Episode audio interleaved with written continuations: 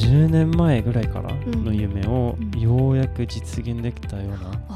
感じ。うん。まあ自分も、まあセミナーの時によく話すんですけど、高級な日本茶ってなんか針のようなが形がしてるとかっていう話をよくするんですけど、まあ、確かに海外の人が初めてこれを見ると、なんか本当に、まあ、昔アメリカとかに日本茶が輸出された時に、パインニードルとかみたいな、えーあだ名っていうか呼び名がついてて、あの要するに松葉本当にあれに見えるんですよね。いやね、これ仕事とかじゃなくてライフワーク。まあ、もっと言うと、ライフスタイル。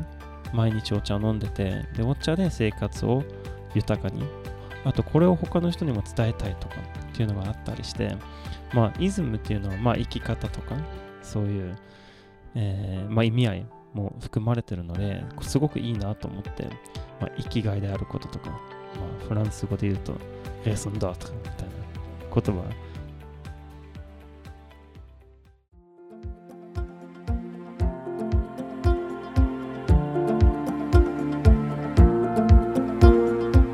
皆様こんにちは。日本茶インストラクターのブレケロオスカルです。ナビゲーターの葵です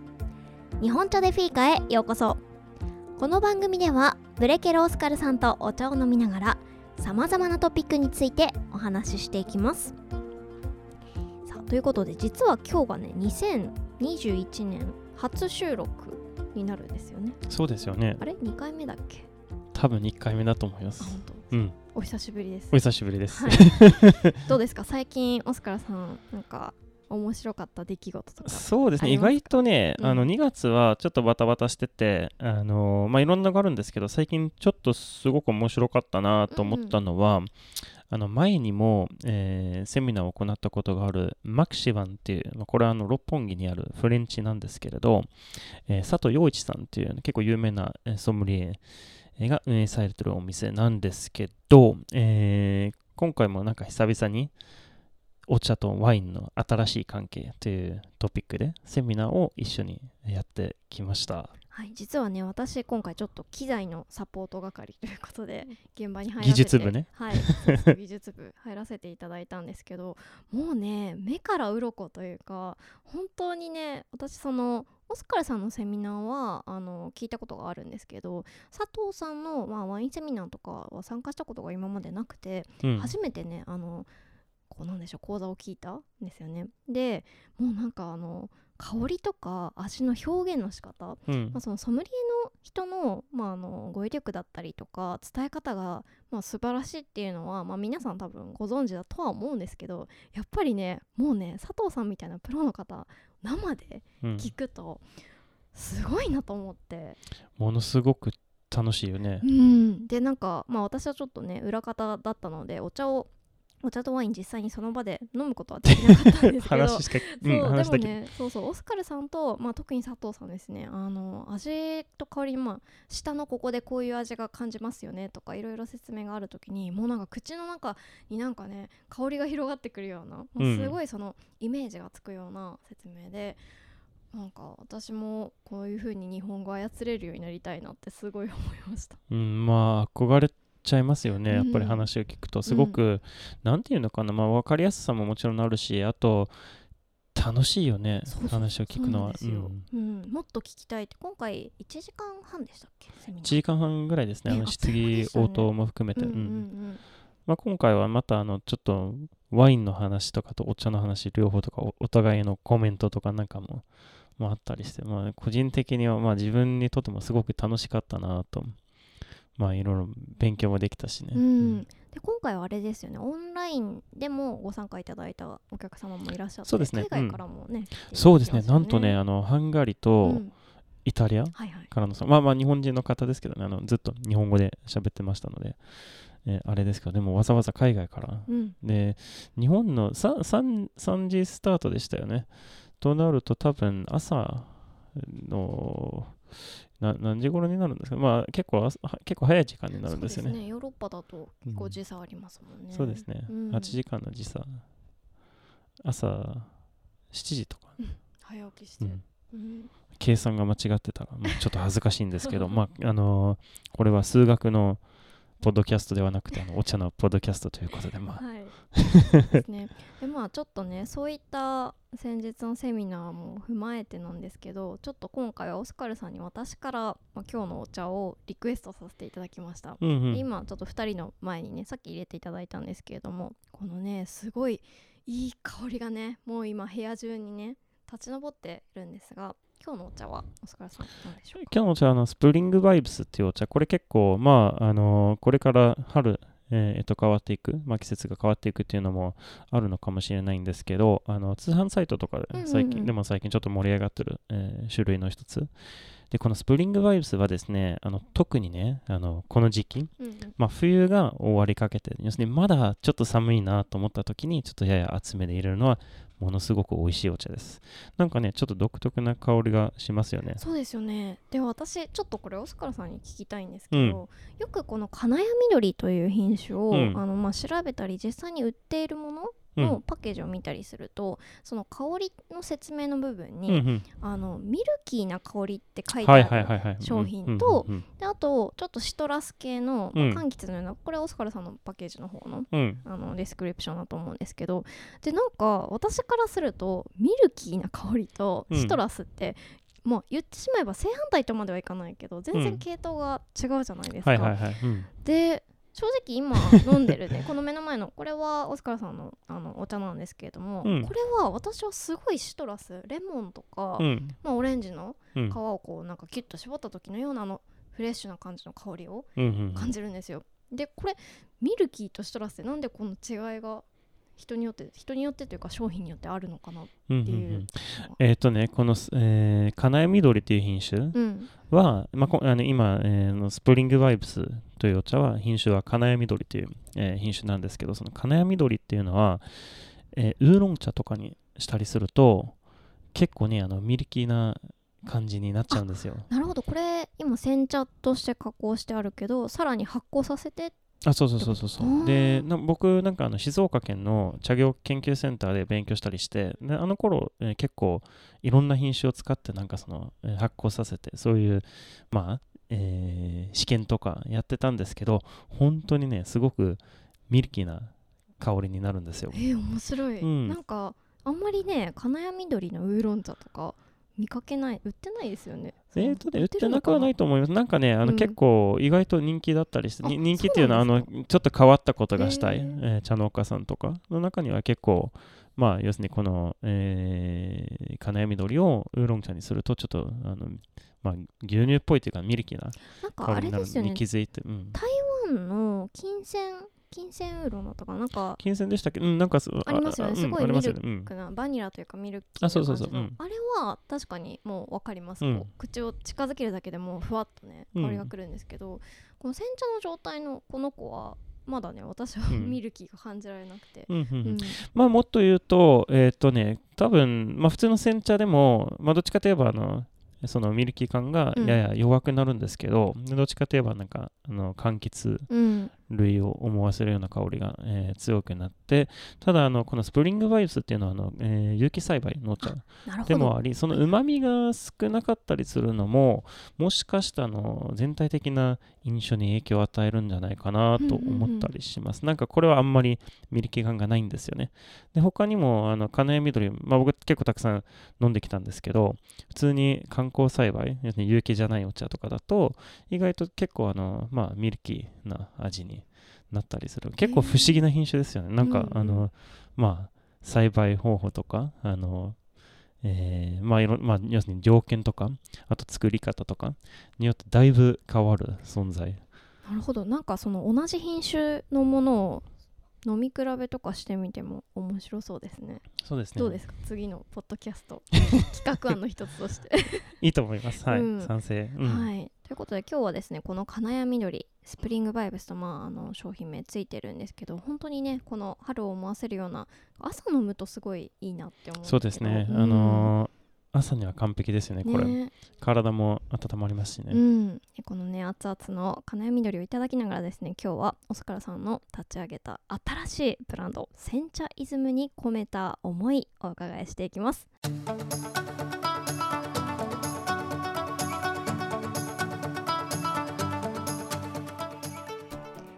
それでは今日一つ目のトピックに入っていきましょう。さあ今ですねスタジオに実は全部で12種類パッケージがあるんですけれどもオスカルさんのお茶ねなんかね新しくなりますよね。新しくなりましたね、こうやって見てみるとすごい楽しくなっちゃうんですね、うん。なんかひっそりとブランドが立ち上がってもう12ヶ月ぐらい経ちますかこれ。そうですね。あの、うん。クリスマスのちょっとぐらい前にできたんですよね、はい、で今日はですねこの新しいブランド、まあ、あのリスナーの皆さんの中にはもうねご存知の方もいらっしゃるかもしれませんがセンチャイズムというねブランドになりまして、まあ、今回はちょっとこの新しいブランドを立ち上げた、まあ、経緯だったりとかデザインのねすごいもうオスカルさんの並々ならないこだわりがうん。詰まっている、えー商品たちですのでちょっとね、えー舞台裏というか、えー誕生秘話をねお伺いしていきたいと思います。でこのパッケージなんですけどこの種類も多いしこんだけガラッとデザインが変わるってなると作るの本当に大変だったんだろうなってうん。思うんですけど、ちょっと私から聞いてみたいんですけどオスカルさんこの新しいパッケージが出来上がって手元に届いた時どんな気持ちでしたか？なんて言うんですかねもう、まあ10年前ぐらいからの夢をようやく実現できたような感じ、うん。あじゃあもう10年以上前からこうした日本茶のブランドで、まあ、こういうものを作りたいなって思ってた。そうですね。あのもともとねあの日本で働いたり日本でお茶売ったりするっていうよりも海外の人にお茶を紹介したいなという夢があってで、まあ、結局ブランドを立ち上げた時に、まあ、これ2018年の春なんですけどパッケージのデザインまだ決まってなかったんですよ、あのでちょっといろいろ。オスカル・ブレケズティーセレクション。であそうですね。うん。で、まあ、あの頃は結構、えーまあ、本書いたり結構いろんなことでバタバタしてたのでなかなかその、まあ、デザインに、えー力を入れることができなかったんですよ。どうしようかなと思ってあの、まあ、最初はじゃあ品種名とかあと産地とかだけ書いて、まあ、普通にブラックホワイトとかみたいなものすごくシンプルなデザインにしようかなとえーまで思ったりしたんですけど結構あの頃講演会とかセミナーとかそういうのが、まあ、活動の中心、えーだったりしたのであのその、まあ、顔のイラストとかみたいなのをつけてみたらどうですかってなんか、まあえーご提案いただいたんですけど最初はねすごい違和感あったんですよ。えっ、とね、なんて言うんですかね。いや、僕すごくお茶が好きでね。なんて言うんですかね。だから、人物とかっていうよりも、なんかお茶を強調したいなとはいはい思ったりして、まあ、もっと言うとね、あの僕も飲んでるわけですから、毎日見るんですよね。あ自分の顔。そう。で、そこまでのナルシストじゃ、えーないから、えっ、とね、なんか、まあ、いつかなんか他のデザインできたらいいなと思ったりして、えーまあ、特に海外とか、えーに持って行った時に結構あこの人すごく自分が好きなんだなとかっていう印象になったりしてまあえーいやそうじゃなくてなんか本当は、ね、なんかお茶について学ぶために日本に来たし、まあ、それを純粋に伝えていきたいと思ってたので、まあ、それがちょっと、えー反映されてる、えーパッケージにしたいなとだいぶ前から思ってたんですけどちょっといろんなところでバタバタしててまあ去年はコロナでちょっとイベントできなくなったりまあその分ようやくこのブランディングとかに力を入れることができてまあこれが届いた時にものすごく楽しくなりましたうね。んいいですねさあこのセンチャイズムなんですけどまあそのね見た目もガラリと変わったんですけどうん、このえっ、とセンチャイズムっていうねブランド名もちょっとユニークだな。とうん、思いまして、なんか由来とかなんかこのセンチャイズムっていう名前になんかオスカルさんが込めた思いというか意味みたいななんかあるんですそうこれはね実は結構たくさんあって、うん。あのデザインはね、まあ、ある意味でこの T ブランドまあ T ブランドだけじゃないんですけどね私の活動全体の話なんですけどなんか、うん、仕事っていうよりも、まあ、ライフワークみたいなもの。なのでそのデザインに関してはすごい悩んでて、まあ、いろんな、えー提案とか、まあ、デザイナーさんに頼んで、まあ、こういうブランド作りたいとかもちろんこちらの方からたくさんの注文があったんですけどいろいろ見せてもらってすごい悩んでてでもようやくねこの模様とかあのーまあ、フォントとかも全部決まった段階でもまだまだねオスカー・ブケルス・ティーセレクションになってました。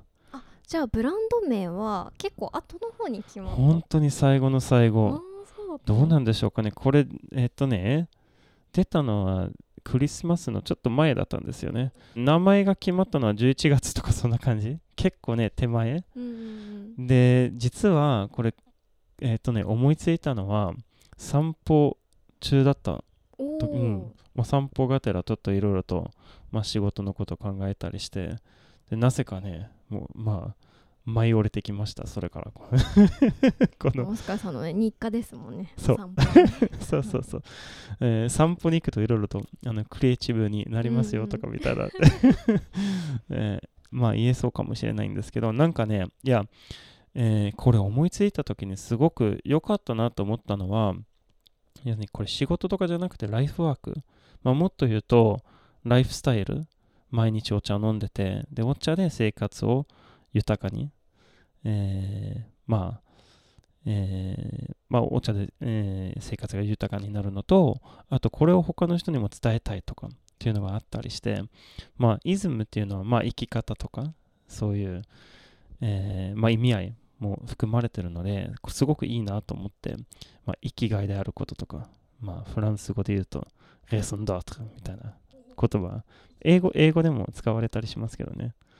まあ日本語で言うと生きがいはいはいはい。みたいな意味合いですかね。まあそれと、まあ、結構もっと、まあ、裏の話っていうか、あのー僕もともと日本語を勉強し始めた時に、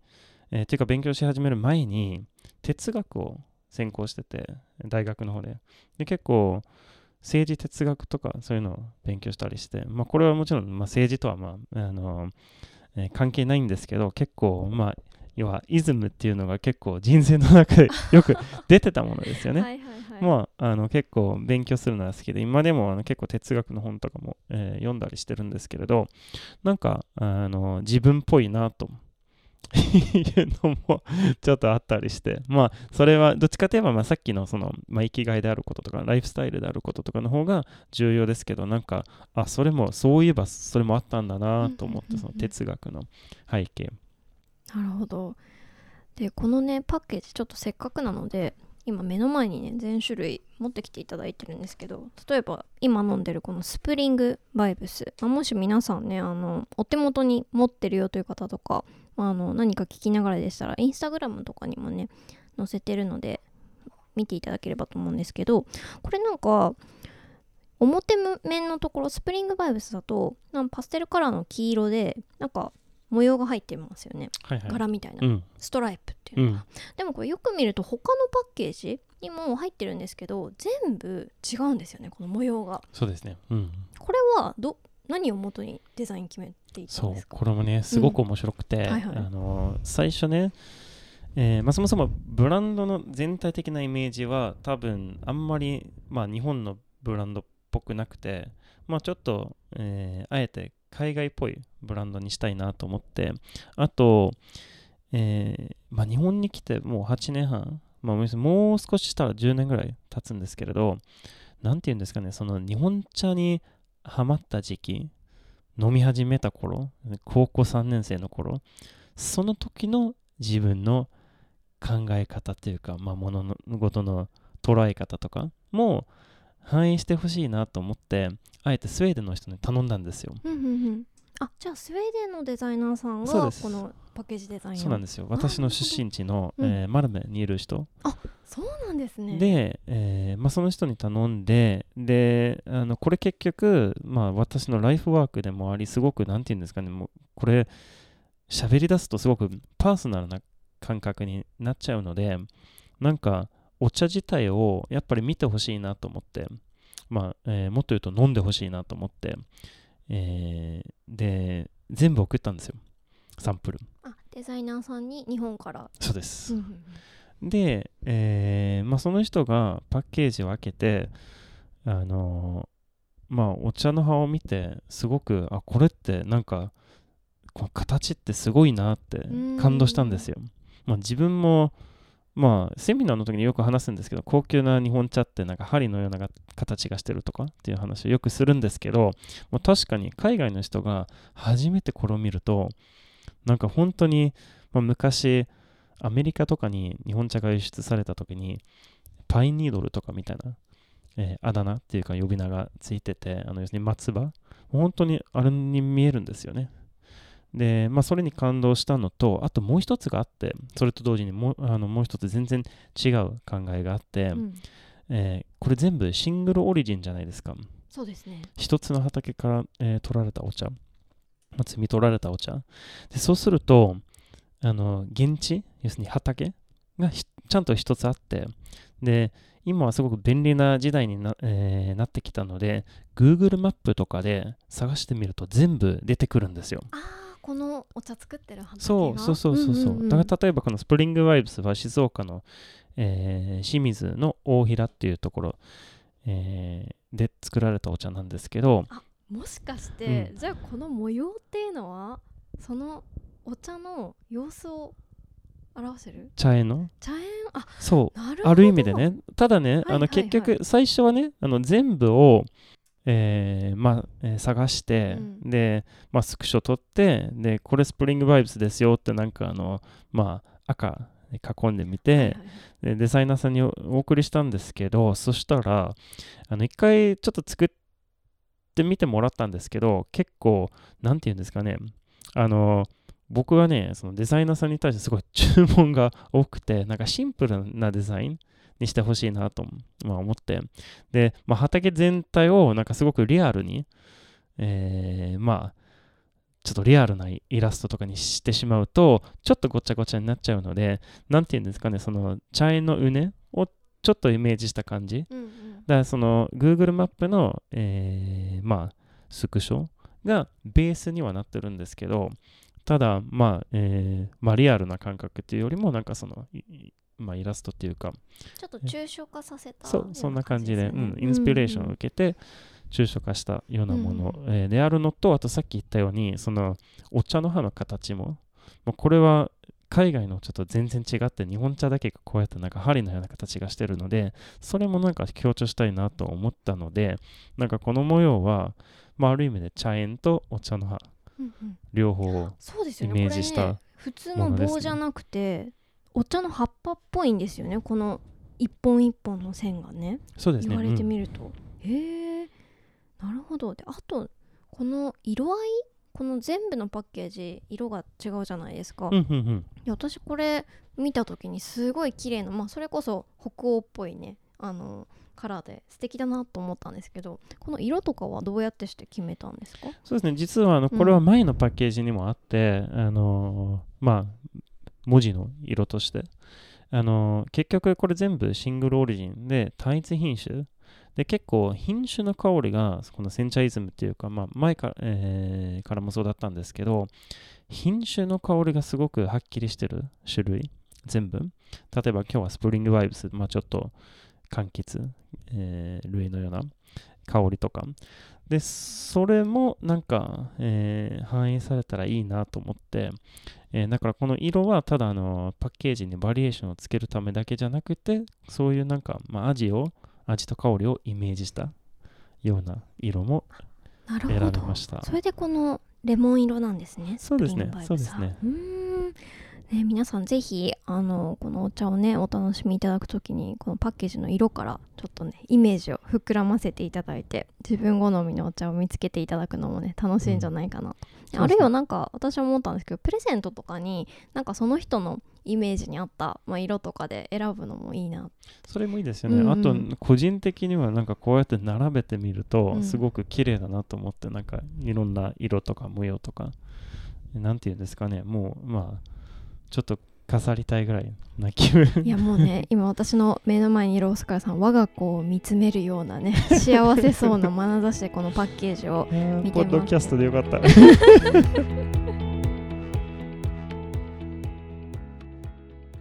もう一点ですね私がすごく気になったのがこのパッケージの裏まあ表もそうですけど英語の説明書きうん。がちゃんとね全部入ってるんですよね。これもオスカルさん何か企みがあるんでしょうか？そうですね。はい。あの今日、まあ、この、うんまあ、本編に入って多分一番最初に言ったのはもう10年ぐらい前からの夢をようやく実現できたっていう、うん。まあ、ようなこと多分言ったと思うんですけどそうですね。もともと海外の人にも紹介したいなと思って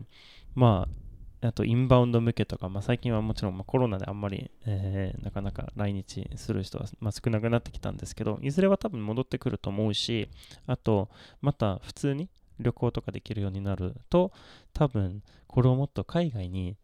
まあ広めることができるんじゃないかなと。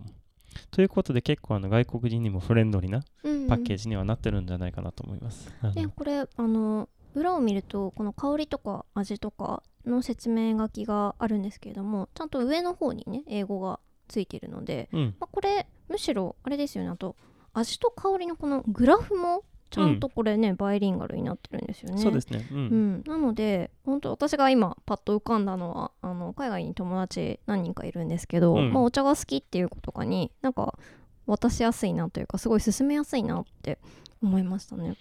うん、そうなかなかないですよねこういった形で説明してある。思いますね。あと、うん一応ね、あの、まあ、これ多分、まあ、話し出すともう永遠に、大丈夫ですそうですけど。はいあの、いや、あのね、このパッケージは、うん多分、しばらく持ってても、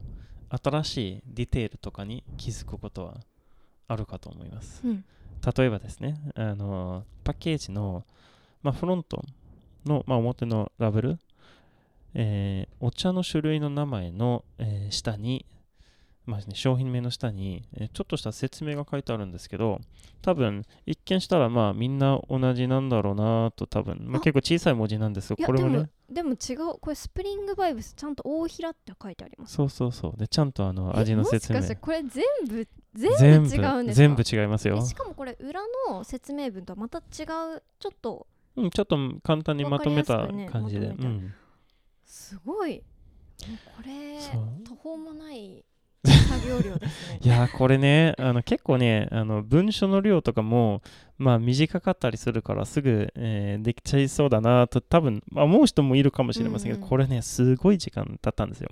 あとまあ私は私なのでて結構ね、まあ、悩みながら。はいはい。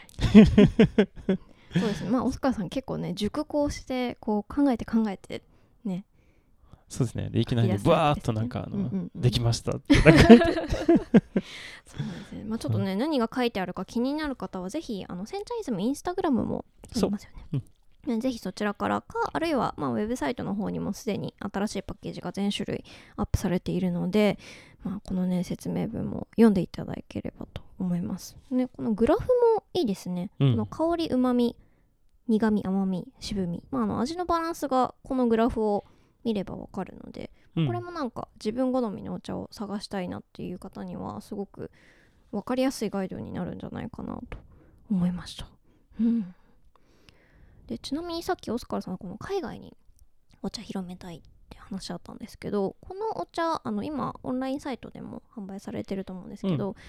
例えば海外の人が買いたいってなった時に海外発送とかはできたりするんですか？できますよ。うんうん。うんあのまあちょっとコロナでなんか一部の国とかは発送できないっていうのはあったりするんですけど、まあ基本的には今はまあヨーロッパの主な国とアメリカとかは可能になってるので、うん、実際に結構あのこのセンチャイズムにしてから結構海外の方からの注文がだいぶ増えてきましたおかげさまで。まあパッケージ英語 になってきたっていうのだけあってあと多分まあそうですねなんとなくあのまあそれぞれの種類が、えーなんていうんですかねまあ特徴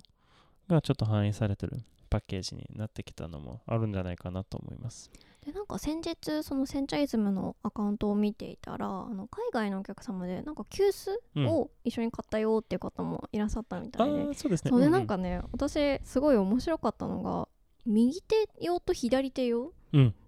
の急須それぞれあるんですね。そうそうそう。で左手用の急須ってどうですかね？リスナーの皆さんで私左手用持ってるっていう人いるのかうん 珍しいですよ。私生まれてうん初めて見て、うん。でなんかそのしかも急須のデザインがうん、めちゃくちゃ綺麗なブルー。あれ何ブルーって言えばいい表現なんでしょうかね？本当にスウェーデンのようなそうですね、うんすごい光ってるような。ううん。んすごく綺麗な青色の急須だったんですけどなんかそういった茶器、まあ、急須とかも海外で買おうと思ってもあの注文できるんですか？ねえーとできますよ。あのまあ、基本的には急須に関してはあの、要するにその左利き用のはいはい。急須？うん。全部特注になっちゃうので、えー作家さんにお願いしないといけなくて、まあ、一番手っ取り早いのはまず、まあ、私のインスタグラムかなんか、まあ、何かしらの SNS とかで DM とかをうんうん。送っていただいて、そしたらあのその可能なデザインとかをまた返事という形で、まあえーお知らせします。うんうんで、まあ、えー、大体ね、つ注文してから、えー、と2ヶ月とか、まあ、短くても2ヶ月とか、結構その作家さん結構忙しいので、まあでも、その、まあ、例のアメリカの方、えーと、えーちょっと前からやり取りをやってて、まあ、結構ん2、3年ぐらい前からのお客さんなんですけど、なんかイタリ企業の急須欲しいなっていう話になって、じゃあちょっと聞いてみるって。あで、聞いてみたら、あできますよっていう話になって、で、それが無事に、まあ、アメリカにこの間到着して、うんすごい良かったですね。うんやっぱ、まあ自分、まあ右利きなので、なんかあんまり、まあお茶を入れるときに考えたことなかったんですけど、なんか、まあ辛いですよね。なんか、まあ仮に自分がなんか逆に左利き用の急須を使わなきゃいけないってなると、なんか使いにくそうなので、まあ、こういうのができてよかったなと。しかも特注なので、まあちゃんと、まあいいデザインのものとか、そうですねもうなんか私は本当にあのデザインも素敵だなと思ったんですけどちょっと左利きの急須がこの世にあるんだっていうね、うん。いやなんかすごい不思議に見えますよね。そうそうなんか、なんか間違い探しみたいな感じはい、じゃあもしあの皆さんの中にねこういった海外のお友達とかじゃあ逆に自分が海外に住んでるよっていう方でも、まあ、あの急須の方とか興味ある方はセンチャイズムのインスタでもいいんですか？DM でも大丈夫うんです。よ。かオスカラさんのね、インスタグラムの方にご連絡ください。さあということで、まあ、今回ですねこのセンチャイズムについていろいろお伺いしてきたんですけれども最後にですねオスカルさんが、まあ、この新しいねブランドをまあリニューアルしたということで、まあ、このセンチャイズム、まあ、今できたという状態で、まあ、これからですねまあなんかやっていきたいなって今後このセンチャイズムと共に、まあ、こういうふうに歩んでいきたいなというなんか抱負みたいなのってあったりしますか？えっ、とね、やっぱり海外の方にどんどん紹介していきたいなとうんうん思ってます。で、実は結構その動きはもう、まあ、だいぶ始まったので、うん。まあ、これまた多分別のエピソードで詳細については話した方がいいかもしれませんね。長くなっちゃうので。うんうんうんじゃあ結構このセンチャイズム自体がねグローバルなブランドに、そう。うん、なりつつあるということで、まあ、そのつもりで。はい、いいですね。じゃあちょっと今後の活躍に、まあ、オスカルさんの活躍とそしてこのセンチャイズムのね発展に期待していきましょう。でぜひ皆さんねまだパッケージ、え見たことないよという方はね、まあ、あのこちらの概要欄にもリンクをつけておきますけれどもとっても素敵な、えーお茶たちですのでぜひね一度手に取っていただければと思います。さあということで今日はですねオスカルさんと一緒に、えー今年ね、えーローンチされました新しいオスカルさんのお茶ブランドセンチャイズムに込めた思いをお伺いしましたオスカルさん今日はありがとうございました Tack så mycket! たくさんみけ